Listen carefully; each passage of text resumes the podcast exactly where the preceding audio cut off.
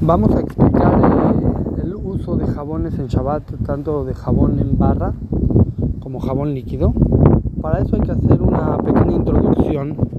Hay que conocer una de las 39 melajot de Shabbat es memajek. Memajek es alisar. No se puede alisar cosas. Y su derivado, su tolada se llama memareach. No se pueden untar cosas en Shabbat. Ni alisar, o sea, si hay un cuchillo y lo quieren afilar, eso se llama alisar y el objeto mismo y tampoco se puede untar, untar una crema sobre otra superficie o algo así, no se puede, en grandes rasgos. Además hay que conocer que existe una prohibición que se llama, se llama molid. Molid es crear, crear, en la Gemara esta no se puede derretir hielos y convertirlos en agua, pero solamente está prohibido cuando los derrite él con sus manos, o sea, los aplasta para que se hagan agua. Eh, los dos son temas extensos que hay un shiur para cada uno, pero solamente como introducción. Si alguien lo pone, echa un, hielo al agua y se derrite, no hay problema. El problema es que lo presione, lo apriete y se lo apachurre y se haga agua.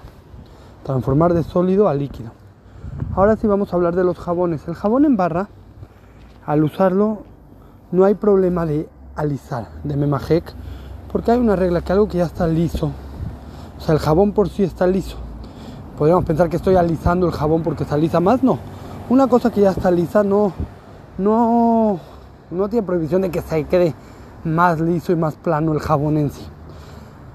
Y lo que se unta en las manos del jabón en barra tampoco, porque ya es líquido y como es muy líquido no se llama untar.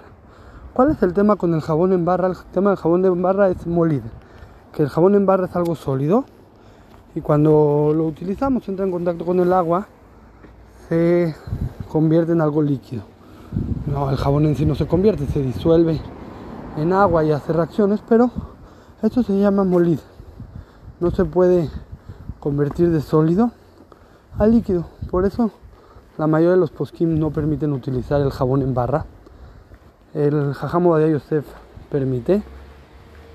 No vamos a explicar ahora por qué la que se quiere apoyar tiene que cuidarse de utilizarlo solo adentro del chorro de agua.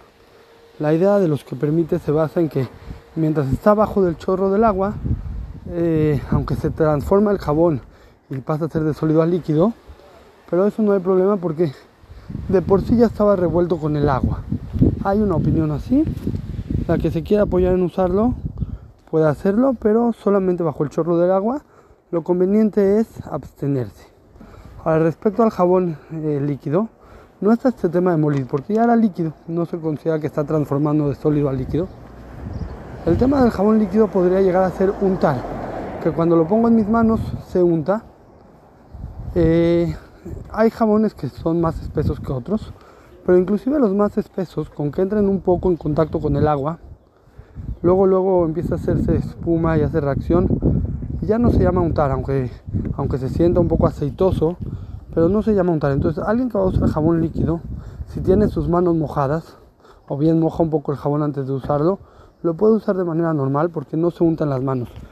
Sería problema agarrar el jabón líquido y empezarlo a esparcir por las manos y luego mojarlas, pero no es lo normal. Lo normal la gente, eh, la gente se, se lava cuando tiene las manos mojadas o moja un poco el jabón, entonces no se llama untar.